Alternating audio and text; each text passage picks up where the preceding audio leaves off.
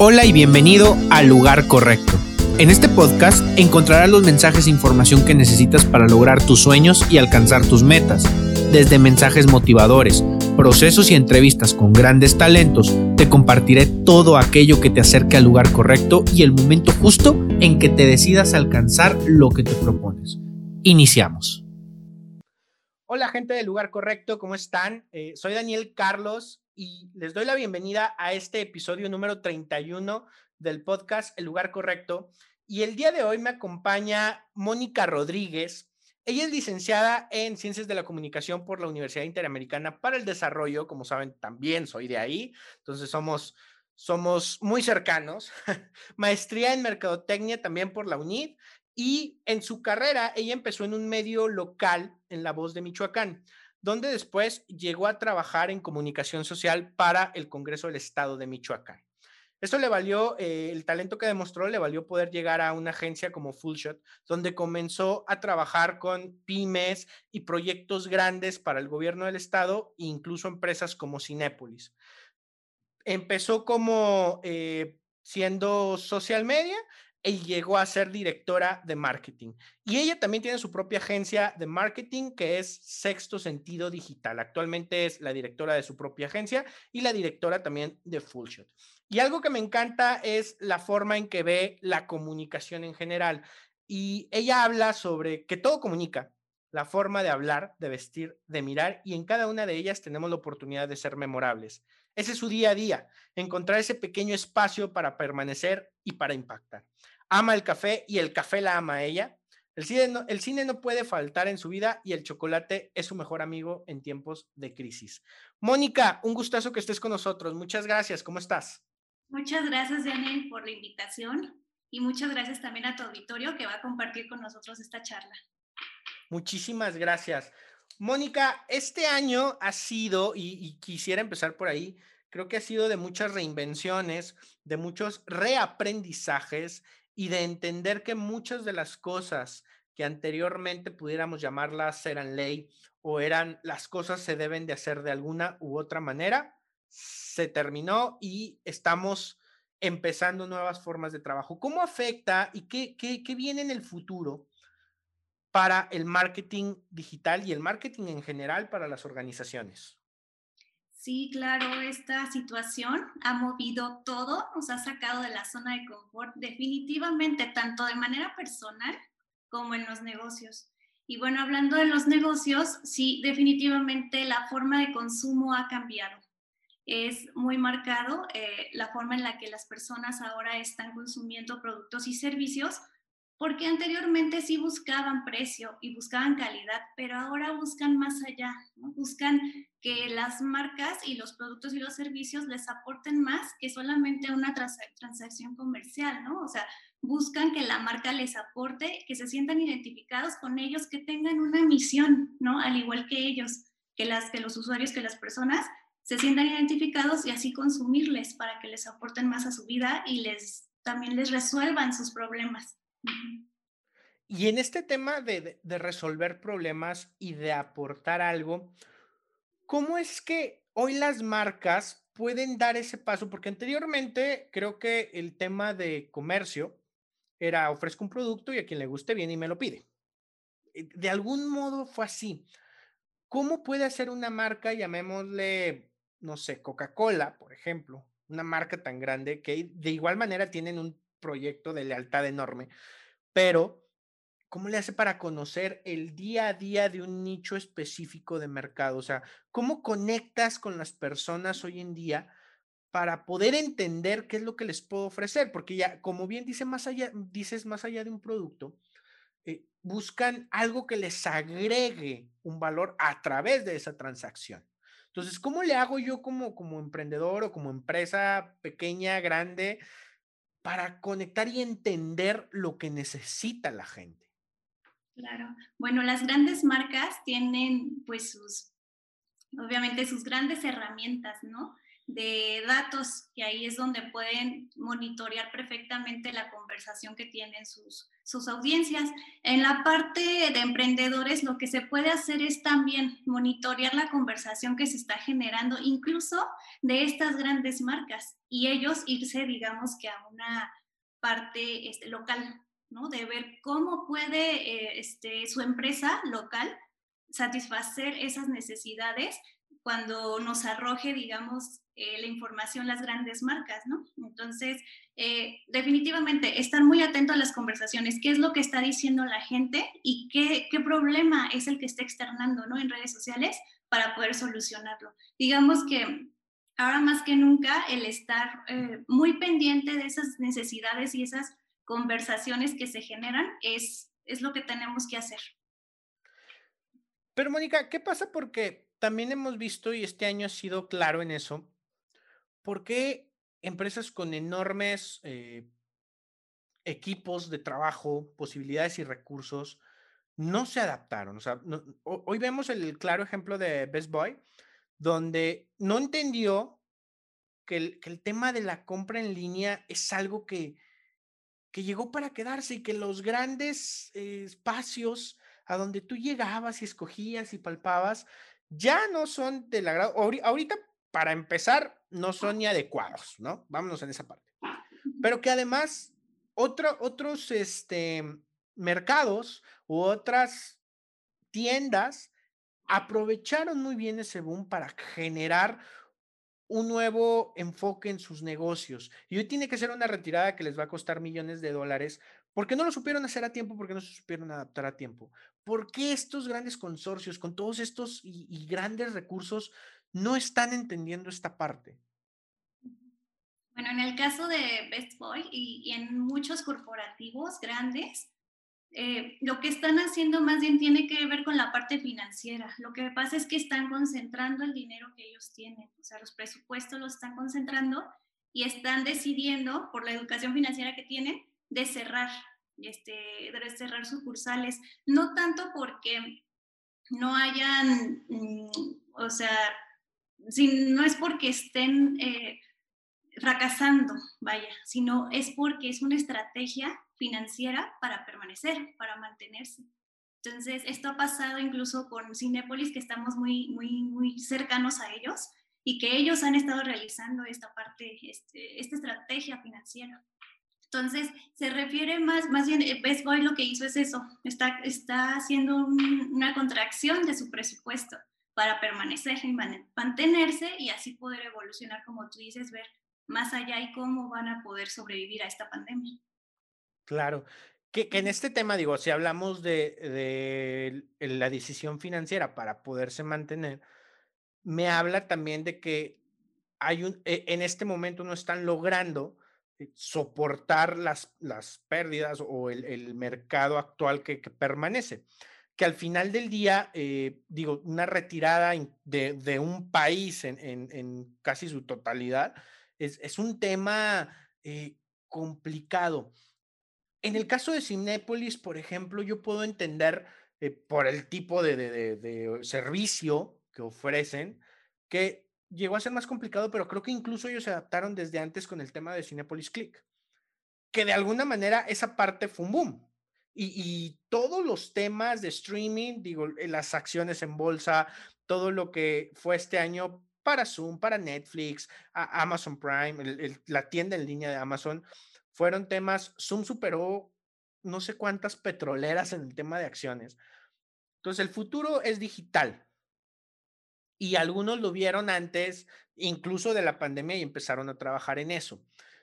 Hablando en este tema entonces de, adaptación a lo digital, ¿qué es lo que tenemos que tener en el radar y cuáles son esos obstáculos o esas barreras que para muchos empresarios o para muchos emprendedores no les permiten llegar a, a digitalizarse completamente? Claro. Bueno, lo que hay que tener en cuenta es la experiencia de compra, o sea, totalmente todo el viaje de compra de del cliente tiene que ser excelente, digamos, debe tener una muy buena estrategia, porque nos dimos cuenta en el buen fin que sí hay dinero, o sea, incluso hay un estudio que ya nos arrojó que se incrementó 60%, ¿no? Eh, con relación al año anterior las ventas. Entonces sí hay dinero, lo que pasa es que la gente necesita estar muy segura de, que, de lo que tiene que comprar, de que sea fácil adquirirlo y tener toda la información necesaria para tomar esa decisión de compra. Y además la atención al cliente. Es bien importante la atención al cliente porque las grandes corporativas o las grandes empresas no tienen esa excelente atención al cliente y es ahí donde las pymes pueden entrar, ¿no? A hacer una atención muy personalizada y darles esa gran experiencia al cliente que los va a hacer regresar. Y mencionas algo importantísimo, el tema de la experiencia al cliente. Hace muy poco estuvo el caso, creo que era Liverpool, que compraron un iPhone por en línea y les mandaron un Boeing, un jugo estos de, de cajita donde estás hablando de la experiencia. Me voy a ir a, la siguiente parte. Es un error en el tema de logística, en el tema de, de, proceso, de empaquetado, lo que sea. Ahí hay un error. Pero cuando el chico eh, lo menciona en Twitter y que se hace viral porque el caso es bastante curioso, no responden de una manera personal, responde un bot tipo como el cuando te dice Telcel, pásame tus datos, y que no, no, no, te están atendiendo nada, ¿no? Entonces, esa es la parte de la experiencia, porque puedes entender que existen errores, pero ¿hasta qué punto estamos haciendo que la persona viva la experiencia de ir a preguntarle a una persona o de sentir un producto, sentir la seguridad a través de la tecnología sin descuidar, el, descuidar perdón, el lado humano, ¿no? Ese es el tema de la experiencia. Sí, exactamente. Sí podemos implementar herramientas, como bien dijiste, de los chatbots, pero si no hay una buena configuración empática, o sea, sí es una herramienta muy buena que nos puede ayudar muchísimo en la atención, pero necesitamos también saber configurarla para que sea, digamos, empático también, ¿no? O sea, al momento de, de que la gente está buscando que le resuelvan una duda, que les den mayor información también, ponerles ese, o sea, cuidar los detalles, vaya, porque se puede generar una estrategia y tener todo muy bonito el mensaje, los medios, la publicidad y todo, pero al momento de, de dejar de lado esa parte que está muy en contacto con la gente, es ahí donde perdieron todo. Entonces sí, cuidar muchísimo los detalles. Como lo dijiste bien al principio, todo comunica, ¿no? Todo transmite. Entonces, al momento de que tú contactas la marca y no te, lo no te resuelve nada, entonces ahí se te va toda la imagen que ya habías creado a través de una campaña de los mensajes publicitarios, se viene abajo todo el trabajo, ¿no? Entonces, sí es bien importante tener ese, esa atención al detalle y ser muy empáticos con las necesidades de la gente. Que, que digamos que es un eh, elemento de tres partes, ¿no? El tema de de la publicidad, de la campaña, de, cómo me acerco a ti, el proceso de compra, el proceso en donde te estoy acompañando hasta que tú recibas tu producto, incluso después, ¿no? La, la, la postventa, el seguimiento que puedo dar según el servicio, el producto que tú tienes. Y creo que eso muchas organizaciones e incluso bien importante, muchos emprendedores no lo han entendido, ¿no? Cuando, cuando emprendemos, y creo que es algo que nos pasa a todos cuando emprendemos, es el, quiero vender, quiero vender, quiero vender, pero ¿qué viene después? Porque al final del día, hoy la comunicación está tan abierta y estamos tan en riesgo de que se den cuenta o se note los errores que cometemos, eh, la deficiencia en el servicio, la deficiencia en el producto y que una publicación puede tumbarte toda la inversión que ya hiciste. Y creo que no, no han cerrado esa, pinta, esa pinza, se han olvidado de lo que viene después. ¿Qué decirle a la gente, a, los directores, a, los dueños de negocios, para que no se olviden de esa parte? Como bien dijiste, tiene, o sea, son diferentes áreas, ¿no? Entonces, el tener un muy buen equipo también de especialistas es fundamental. Invertir incluso eh, en una persona, en una agencia, lo que sea, pero que sí sean profesionales, ¿no? Que te lleven tu CRM también, porque sí, precisamente los, bueno, hablando de pymes, solamente se centran en esa parte de la transacción, ¿no? Ya te vendo y ya, es, así como que lo, lo, lo, principal. Pero ¿qué va a haber después, no? O sea, como tú bien dices, ¿cómo, cómo le doy seguimiento? Entonces es tan importante mantener al cliente informado y de todo lo que, digamos, que se acercó por un servicio o por un producto, pero los demás qué, ¿no? O sea, hay que mantener al, al cliente informado, incluso darle información de valor. Por ejemplo, te adquiere un producto, te adquiere un servicio, pero le puedes dar información de cómo mantener, por ejemplo, si consume un producto, cómo mantenerlo en buen estado o que le dure más. ¿no? O sea, información que de verdad les sea útil y mantenerlo ahí informado. Claro que el cliente va a decir, a esta información sí me sirve, la voy a conservar e incluso va a seguir consumiendo, ¿no? Lo que me están ellos ofreciendo. Completamente.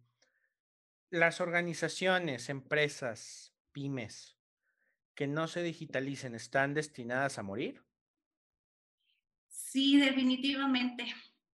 Sí, definitivamente tenemos que es que es una, amplia gama de posibilidades la parte digital que ya la gente se está dando cuenta, la gente perdió el miedo de consumir, de comprar en línea, entonces tenemos que aprovechar toda esa parte, ¿no? Y hacerle la compra mucho más fácil. Incluso no, mm, puedes invertir, digamos que el retorno, el retorno de inversiones es muy, es muy, no es, bueno, no es fácil obviamente, pero sí es, es este, es seguro que lo, lo, tengas al momento de tu invertir en esta parte digital.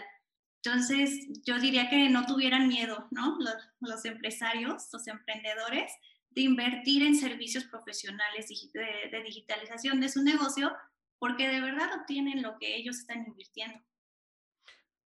Pero, a ver, me surge una duda, porque creo que este, es, una, es una fuerte declaración. O sea, siempre recibe, tienes el retorno de inversión o, hay algún riesgo de que una mala publicidad digital, una mala campaña mal, mal planteada pueda hacerte perder? Esa sería la primera pregunta. Y la segunda es, ¿qué tan caro es generar eh, una digitalización en un producto? Yo creo que eso a los emprendedores les va a interesar mucho. Sí, bueno, sí, obviamente. Por eso te comento que es fundamental invertir en profesionales, ¿no? porque ahorita no sé si te has dado cuenta que han surgido por todos lados personas que están ofreciendo servicios de marketing digital. Sin embargo, no, no aseguran nada, o sea, no, no, aseguran conversiones, lo único en lo que se centran es eh, los likes, ¿no? Este, el aumento de seguidores. Entonces, en realidad eso no es nada, ¿no? Eso no te asegura nada. que, que, eso, digo, viene de, y qué bueno que lo comentas, porque viene de ver el que, ah, es que esta persona es influencer y por eso gana mucho dinero. A ver, este, no, ese no es el objetivo y yo creo que muchas personas tienen todo ese concepto de, ah, digitalizarme es hacerme influencer y no necesariamente es así. No, claro que no. Sobre todo en un negocio, no. Mm, puedes hacer uso de un influencer, sí, pero no convertirlo a él todo, eh, todo en, la, en una estrategia, ¿no? O sea, si no es parte de la estrategia, vaya. Entonces, digitalizar el negocio es crear todo un ecosistema de comercialización digital, o sea, de tus productos o tus servicios. O sea, eh, utilizar redes sociales, página web, eh, este, e-commerce, o sea, mailing, todo, todo, todo, todo dentro de una estrategia para poder realizar esa transacción comercial. O sea, no nada más es esfuerzos aislados, ¿no? Nada más tener redes sociales o nada más tener una página web, ¿no? O sea, no, es, no es eso sino más bien tener toda una estrategia en todos los medios digitales dependiendo de las características del negocio también. Claro, y, nos, y, hemos avanzado y nos hemos movido desde la parte donde la era de los grandes espectaculares, digo, los volantes, volantitos que se daban, e, la tarjetita, pues va, va quedando un poco atrás, creo yo.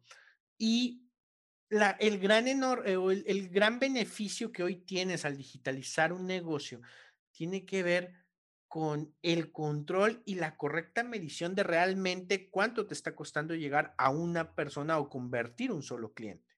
Que, que eso es a lo mejor algo que era muy complicado de medir. Eh, tú ponías un espectacular y decías, bueno, pues me cuesta, no sé, 15 mil pesos al mes. Y de esos, pues, ¿cuántos comensales llegaron? Pero para saber cuántos llegaron por el espectacular, para saber cuántos llegaron por recomendación, pues eso es complicado.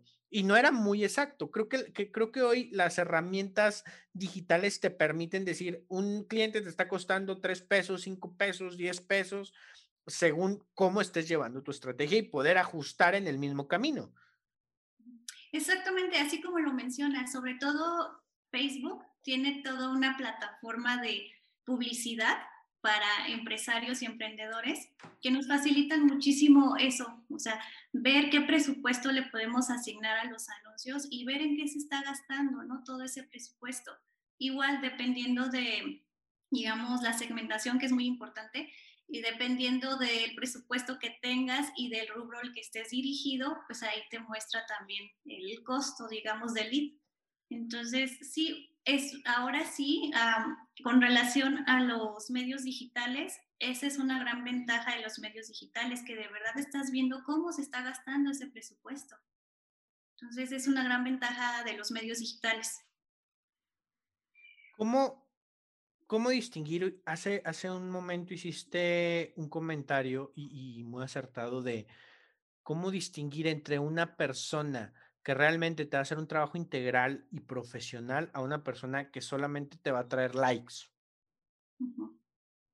Claro, porque en el momento, yo creo que lo más importante es que quieren saber cuando, por ejemplo, yo con mi agencia, cuando me acerco a un cliente, los clientes ya se han topado con personas así y están como muy, muy este, desconfiados, ¿no? Entonces, ellos como que hacen muchas preguntas, pero además están como, ellos identifican cuando uno quiere nada más el dinero, ¿no? Cuando ellos nos dicen, por ejemplo, lo que pasa es que, pues me dice, me dijo tal persona que, que me garantizaba 100 seguidores a la semana. Y, y nosotros, ok, ¿y qué más? Pues nada más, ¿no? O sea, me, me aseguró eso, nada más era lo que más me estaba vendiendo. Y decimos, ok, está bien, ¿y qué más? O sea, ¿y eso qué, le, qué te va a beneficiar o qué más te ofreció? No, pues nada más. Entonces, es, se va nada más por aumentar, inflar números, ¿no? En las comunidades, pero no escuchan al cliente, no escuchan sus necesidades, no incluso en ocasiones tienen problemas los empresarios o emprendedores que ni siquiera tienen que ver con la parte de publicidad. Es ahí donde también entramos nosotros como asesores para ver, para revisar, hacer una radiografía de lo que le ocurre a su empresa y ver más bien atacar esos problemas de fondo. Y ya al final vamos a la publicidad, ¿no? Que incluso puede tener un problema de congruencia en su servicio, en su producto, o que incluso puede suceder, oye, tienes, a lo mejor ya te hicieron una página con 100 mil seguidores, pero 100 mil seguidores no tienen intereses que tienen que ver con lo que tú ofreces. Entonces, tener eh, un, hable, eh, digamos, un Facebook donde 100 de los seguidores, sus intereses van eh, referentes a tema político y tú eres un, eres un asesor de procesos, de nada te sirve tener todo ese, todo ese nicho de 100 mil seguidores y al final del día no los vas a poder convertir en, en, utilidad, en ganancia. Si tienes mil seguidores que les interesa tus productos, con ese nicho tienes para hacer crecer tu negocio y empezar a, a, a monetizar o a generar dinero, que al final del día todos los negocios, ese es el objetivo, generar dinero.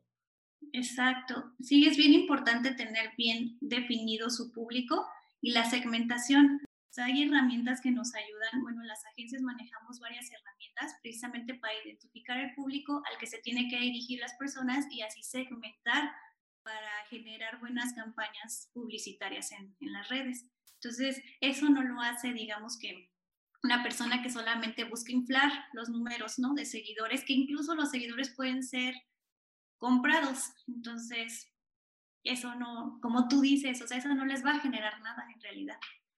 Bueno, pues esa ha sido la parte eh, sobre lo que es el futuro en el marketing, hacia dónde se tienen que adaptar los nuevos negocios y a lo largo de todos estos episodios en el lugar correcto y todos los invitados y las reinvenciones empresariales que hemos hecho en, el, los canales, eh, hemos hablado de esto. Entonces, creo que queda muy claro que el tema de la digitalización, como bien dice Mónica, hay que perderle el miedo, hay que buscar a los profesionales que te acompañen en un proyecto que te pueda guiar y que te puedan asegurar ganancias, que al final del día es lo que quieres. O sea, los seguidores no te dan nada simplemente hay que convertir los muchos o los pocos que tengas en cliente que te pueda dar una utilidad. Ahora yo quisiera hablar, Mónica, sobre tu recorrido profesional que me parece súper, súper interesante. Empezaste eh, al poco tiempo de egresar trabajar en un diario, La Voz, eh, La Voz de Michoacán, que es, que es un diario local. Platícame de esas experiencias, a qué te dedicabas, cuál era el tipo de, de trabajo que desempeñabas aquí. Claro.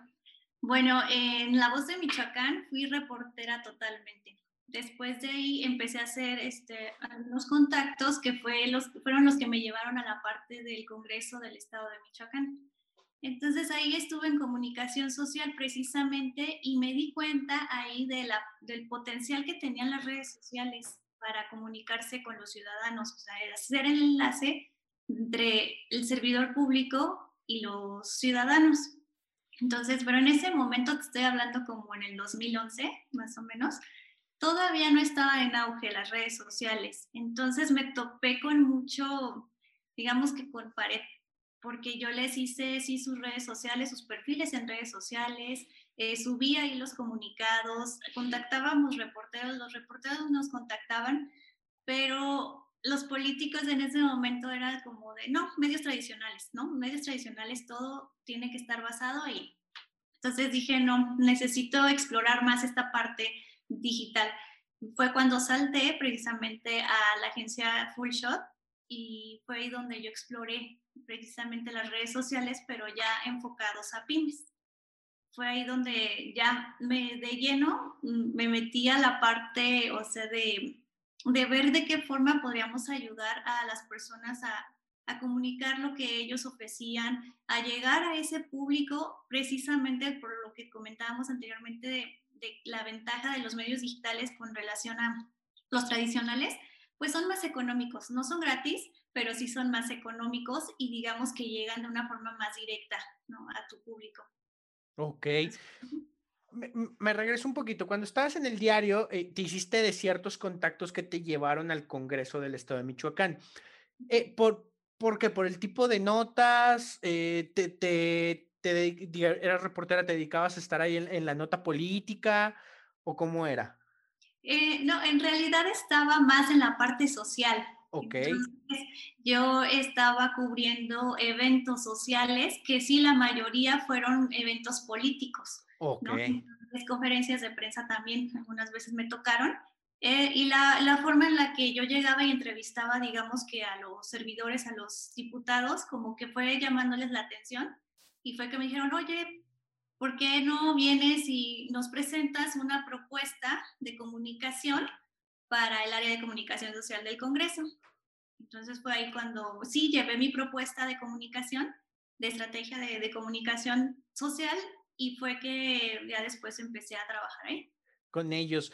Y en esto que mencionas que ellos querían todo el medio tradicional, si, si entendemos que era 2011, si bien recuerdo, y, me corrige si estoy mal, digamos que el medio profesional o el medio eh, o la red social profesional de alguna manera era Twitter. O sea, de ahí en más, por ejemplo, los famosos no tenían que su página de Facebook, pues no estaba Instagram, obviamente. Entonces, realmente seguir a algún famoso en Twitter era como de, oye, sigo a esta persona, de alguna manera me siento cerquita. Y fue como que empezaba la política a tomar el tema de Twitter, que hoy en día Twitter es más político que nada. Pero en ese tiempo como que era lo, lo, profesional y la red social que en su momento los asesores de ellos mismos decían, tú tienes que tener Twitter y se acabó, o sea, no le busques por otro lado. Entonces, ¿tú implementaste o tú iniciaste algo a, a través de redes sociales como Twitter? No, de Twitter no. Porque, porque precisamente la mentalidad en ese momento de los políticos no estaba ahí. No estaba ahí. Incluso yo sí les hice perfiles, en, pero en Facebook, ¿no? Que es un poco más visual, digamos que en Twitter, digamos que no lo entendían, ¿eh? no entendían su función, no entendían las posibilidades que les podían eh, abrir a los políticos, ¿no? Teniendo una plataforma como Twitter. Entonces, fue como Mm, tratar de, de cambiarles un poquito la mentalidad y no fue muy complicado porque no entendían, entonces como no lo entendían decían no, no, no, no, no lo entiendo, se puede salir de control y no, eso no, no, no podemos hacer. Ok. Entonces, sí fue complicado eh, el tema. Más o menos para cuando empezó a abrirse eh, estos espacios o a tomarse en serio los espacios de redes sociales para el tema de política, sobre todo. En política. Pues digamos que ya integrando otras redes sociales, como bien dices, no nada más enfocándose a Twitter. Twitter em, fue mm, ya como en el 2015, más o menos. Ya era completamente así de... De hecho, creo que eh, incluso ya existen, no sé si, no sé si en México sea así, pero sé que en Estados Unidos la cuenta del presidente no es, o sea, no es del presidente, es una cuenta legalmente le pertenece al Estado americano. ¿Por qué? Porque pues al final del día hoy las redes sociales ya son una gran parte de nuestra vida y que es el contacto del presidente con el pueblo de alguna manera y le pertenece a, Estados Unidos, al, Estado, que creo que es POTUS o algo así, es la cuenta oficial. Ya Donald Trump tendrá la otra y Biden tendrá la otra, pero hay una cuenta oficial y se apertura y empieza esta... Eh, y, eso es padre porque entonces tú eres pionera, porque entonces empieza a abrirse ya la posición de la persona que maneja redes sociales, o sea, ya no es comunicaciones, redes sociales en, en, los gobiernos, en los partidos, eh, en las administraciones, etcétera. O sea, ya hay una personalidad especializada en redes sociales y creo que entonces fuiste pionera en esa parte. Pues sí, digamos que, que sí, explorando, digamos que después de esto es donde surge el marketing político, ¿no? Así como tal. Entonces, que es donde se empiezan a ver las posibilidades. De hecho, sí, el marketing político es, es muy joven, aquí implementándose y, su surgimiento también. Eh, precisamente nació con esta parte, bueno, todo, casi todo nace, ¿no? En, el país vecino.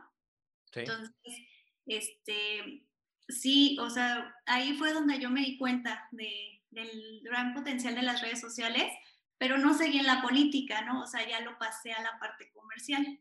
A la, a la parte empresarial. Cuando tú das el brinco, dejas el, Congreso del Estado y vas a Full Shot. Eh, entiendo que también llevaste algunas campañas políticas, pero empezaste a trabajar con pymes y con grandes empresas como lo fue Cinépolis. ¿Cuáles, o, ¿Cuáles fueron los retos para transitar de algo eh, que creo que incluso los objetivos llegan a ser distintos? ¿No? ¿Cómo, es esa transición, transición, perdón, y cómo te adaptas a eso? Sí, totalmente, es muy, muy diferente eh, la parte política a la parte comercial.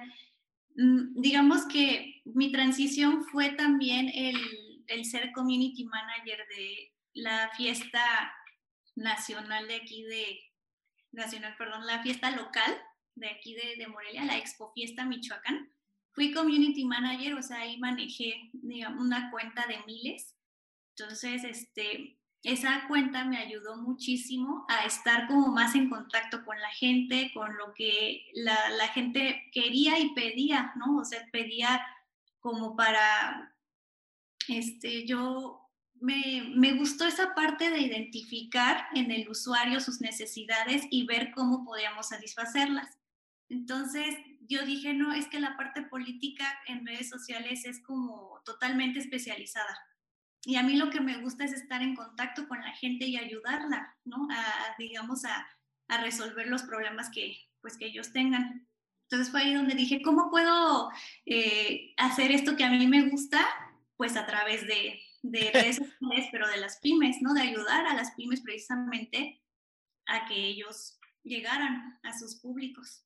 Fíjate, acabas, acabas de dar una declaración fuerte. ¿Por qué? Porque al final del día creo que, eh, como bien lo comentas, hablas de yo quiero estar cercano a la gente y tener esa interacción. Como el tema del marketing político, pues, se supone que la política tiene que estar de cerca, pero aún no se había llevado, porque el tema, el tema general o lo tradicional es te doy un comunicado, te doy un, un mensaje de prensa, pero no hay ese, ese regreso de, oye, yo pienso esto, me sucede esto, me pasa esto, Y cuando empiezas a trabajar con las personas que, necesitan y están cercano a ti a tener un resultado y que confían en ti para que se dé un resultado, entonces eh, ahora formas parte de esa transformación de la persona que está del otro lado del celular o que está del otro lado de la computadora. Que, al final del día, pues para allá debería moverse el tema del, del marketing político, ¿no? Sí, claro, pero bueno, digamos que son diferentes las motivaciones ¿no? de las personas en la política que la parte comercial, ¿no? Son totalmente diferentes, porque acá en la parte política, pues, digamos que la política en nuestro país no está muy bien parada, no tienen muy buena Claro, y hay otros intereses, o sea, la realidad es que a veces los intereses no son los mismos para escuchar, etcétera. Creo que va más en la construcción de una imagen no, no, y a veces el tema de la respuesta puede llegar a ser un segundo término. Es la construcción de una imagen a través de redes sociales. Creo que en ese camino va el uso de las redes sociales para la política. Porque incluso es para ellos más, este, la piensan dos veces antes de contestar algo. Y es mejor no contestar a veces. A veces, sí, claro. Es, digamos que la construcción de un discurso para persuadir a la gente y convencerlo de una ideología, de la ideología política, ¿no? Entonces, la parte comercial es, no es otra cosa totalmente diferente, es de verdad te importa resolver un problema o ser parte de la solución de que tenga el usuario o el cliente. Y que además hay una exigencia más grande, porque, oye, necesito resultados, por eso vine contigo. Por eso estoy contigo, quiero resultados, que es, un, que es una exigencia distinta. Y digo, sin irnos ya al tema político, que esa será plática de otro día, pero pues si tuviéramos esa misma exigencia como la tienen las organizaciones cuando contratan a alguien, lo tuviéramos con la gente que tenemos aquí, pues sería muy, muy, muy diferente. Pero ese es tema ya de, de, otra plática.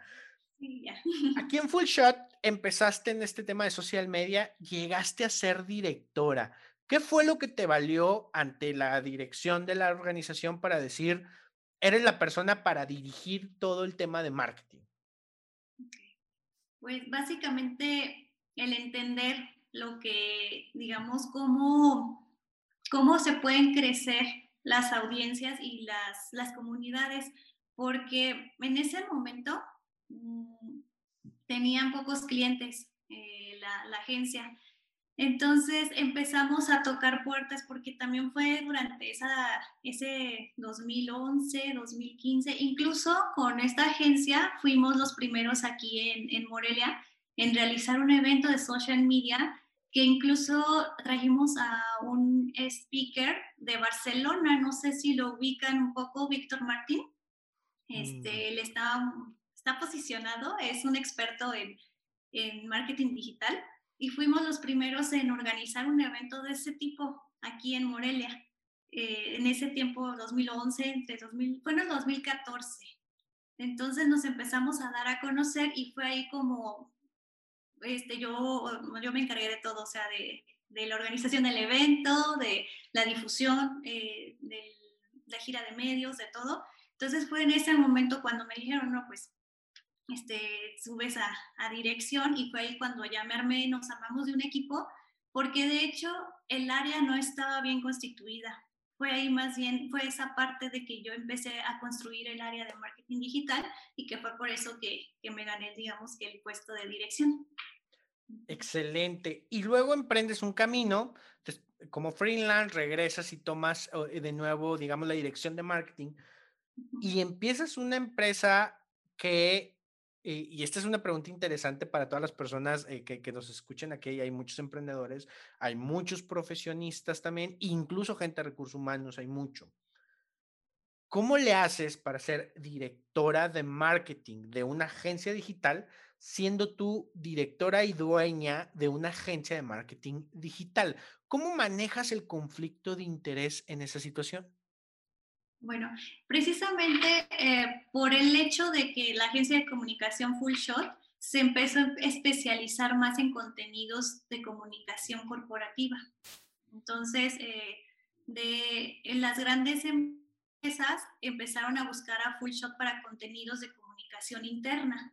Fue ahí que, que, yo como que entré personalmente, entré un poquito en conflicto porque ya nos estábamos especializando en comunicación interna y fue que yo dije, bueno, y la parte de, marketing digital estaba quedando como que un poquito rezagada y dije, no, yo necesito eh, empezar a ofrecer, o sea, a, enfocarme en lo que yo soy experta en lo que a mí me gusta.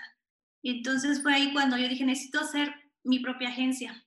Entonces, junto con el director de Full Shot, eh, hicimos como una alianza, precisamente que se dio a conocer ya a partir de la pandemia.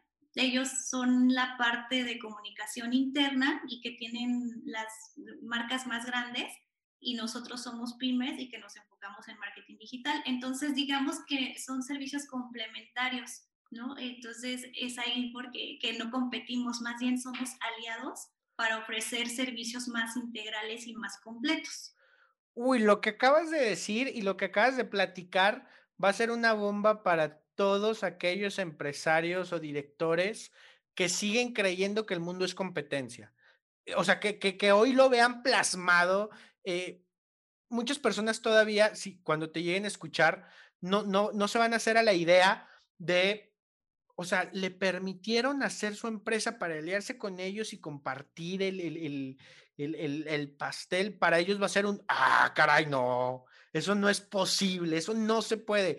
Y qué bueno que lo traigas a colación, porque seguimos viviendo en tiempos donde si uno de tus profesionales en una empresa quieren emprender, es como, o no vas a tener el tiempo suficiente para trabajar conmigo, o me vas a hacer la competencia, o te vas a llevar todo lo que yo te enseñé para hacer otras cosas y que todavía existen muchísimos esos pensamientos. Qué padre que haya profesionistas, emprendedoras como tú, que dicen, estoy haciendo una alianza con mi empresa y la empresa que, también con la que he trabajado y que me ha dado muchas oportunidades, estamos haciendo una alianza para poder trabajar y generar juntos en estos tiempos donde se puede y que la verdad es que el pastel está muy grande para todos. O sea, no es, no, yo, no, yo, no yo no voy a hacer que mueras con mi organización, pero te puedo aportar muchísimo y nos empezamos a especializar. Qué padre, qué padre y me encanta escuchar eso, de verdad no tienes una idea. Sí, claro que sí, o sea, se puede trabajar así. Es que no somos expertos en todo, ¿no? Entonces, cada persona tiene su especialización y se puede enriquecer de otros profesionales. No tiene que haber competencia, sino más bien enriquecerse y todos generar para todos. Completamente. Completamente. Mónica, me encantó escuchar eso. Eh, me encanta escuchar que que ya empezamos a, romper ciertos prejuicios y barreras en el mundo. Y también me encanta escuchar que profesionales este, muy jóvenes, muy jóvenes, porque eres muy joven, empiezan a romper esquemas en los mercados laborales dominados por muchísimas ideologías este, milenarias, vamos a llamarlas así. Qué padre, muchísimas gracias. Te voy a hacer las preguntas que les hacemos a todos nuestros invitados cuando vienen al lugar correcto. La primera es, platícanos o háblanos de algún libro o una película o un documental o una serie que haya cambiado tu vida, o sea, que haya marcado un antes y un después en tu vida personal, profesional. Claro. Del libro les comparto que me encantó el libro Creatividad S.A. No sé si lo han escuchado. El, el autor es Ed Catmull, que fue el director y fundador de Disney Pixar. Entonces, es un manual, básicamente es un manual de creatividad. O sea, este libro te da herramientas creativas que puedes implementar en cualquier rubro, o sea, en cualquier industria que tengas, este, cualquier empresario, cualquier este, o emprendedor, para seguir generando, digamos, mejores servicios, mejorar tus servicios, tus productos y mantener a tu equipo eh, con esa... Tú sabes que la creatividad es muy importante en cualquier... En cualquier, negocio. O sea, la creatividad lleva a la innovación. Si no hay creatividad, te quedas estancado. Sí, entonces este libro me ayudó muchísimo también a implementar eh, muchos, muchas herramientas en las, eh, bueno, tanto en full como en sexto sentido, para seguir, digamos, estando actualizados y seguir innovando. Ed Cadmul. Eh, Ed.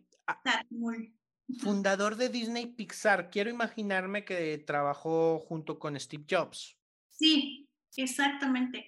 Primero estaba en Pixar y después cuando hicieron la, fusión con ah, Disney fue él el que se encargó de, hacer toda esa estructura. Ok, súper bien. Padrísimo. Eh, entonces, eh, Creatividad S.A. de Ed Catmull. Por ahí de tomo se los voy a poner en, las, en, la, en, la, en el video y pues vamos a hacer referencia ahí en las redes sociales.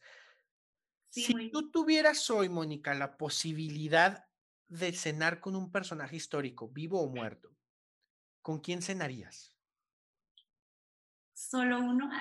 Solo uno. sí, bueno, definitivamente Steve Jobs. Steve Jobs. Sí, sí, porque creo que, que sí hubo un antes y un después de él en todos los sentidos, en tecnología, en, en, digamos, en publicidad también, en producto e incluso en la forma de liderar. ¿no? El claro. liderazgo cambió totalmente la forma de... Y la necesidad de liderar en un momento de incertidumbre, porque eh, si bien mucha gente se ha enfocado en el tema de era una pésima persona, les hablaba muy mal, en ese momento lo requería el mercado, o sea, no podía ser un líder distinto. Si tú te remontas a la época de Steve Jobs, los grandes líderes de las organizaciones de aquellos años y que crecieron manejaron un estilo similar de rígido. ¿Por qué? Porque era lo que se necesitaba. A lo mejor, ah, si, si hoy Steve Jobs fuera joven y emprendedor, ese tipo de liderazgo a lo mejor no le funcionaría. No sabemos si se podría adaptar o no, pero para su época era lo que necesitaba y era un tipo extremadamente exigente, pero que logró cambiar el mundo. O sea, como bien lo dices, cambió el mundo en el tema de estructuras empresariales, en el tema de marketing, en el tema de creatividad, de innovación, de tecnología, de liderazgo, de pensamiento, de motivación, de, todo. Cambió el mundo y sus productos hoy en día, o el, el fundamento de sus productos, moldea nuestra realidad actualmente. Así es. Steve Jobs, padrísimo. Por último, Mónica, si tú fueras un superhéroe, ¿qué superpoder te gustaría tener? Ay, me gustaría tener el poder de, estar en algún lugar con solo un chasquido, ¿no? De, mi mano. De teletransportarte. Sí, exacto, porque siento que a veces sí perdemos mucho tiempo en, el transporte, en, sí, digamos, en llegar a un lugar como que nos quita tiempo. En el viaje. O sea, Mónica, no, el, viaje no es, no es lo importante, es a dónde voy y ya estoy aquí y hacemos las cosas. bueno, a veces, o sea, en, los negocios sí. Claro. Pero la placer, pues ya es otro rollo, ¿no? claro. Súper bien. Mónica, un gustazo y muy, muy agradecido de que hayas estado con nosotros, que hayas compartido lo que sabes. Eh, tu visión del futuro en este tema del marketing digital y tu experiencia. Te agradezco muchísimo, muchísimo que hayas estado con nosotros. No, pues muchas gracias a ti, me divertí muchísimo, de verdad, y estar compartiendo contigo y con tu auditorio. Muchas, muchas gracias. A ti muchísimas gracias. ¿En dónde te encontramos? Bueno, en todas mis redes sociales me encuentran como Mónica Rodel. Rodríguez.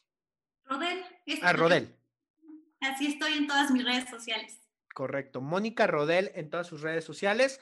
Búsquenla y denle ahí follow para que vean lo que está haciendo ahorita actualmente en Sexto Sentido Digital y en Full Shot para comunicación eh, interna en, grandes organizaciones.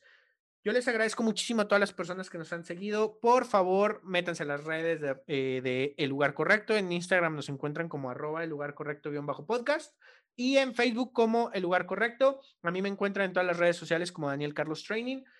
Un placer poder estar una semana aquí con ustedes. Nos vemos en el próximo episodio. Adiós.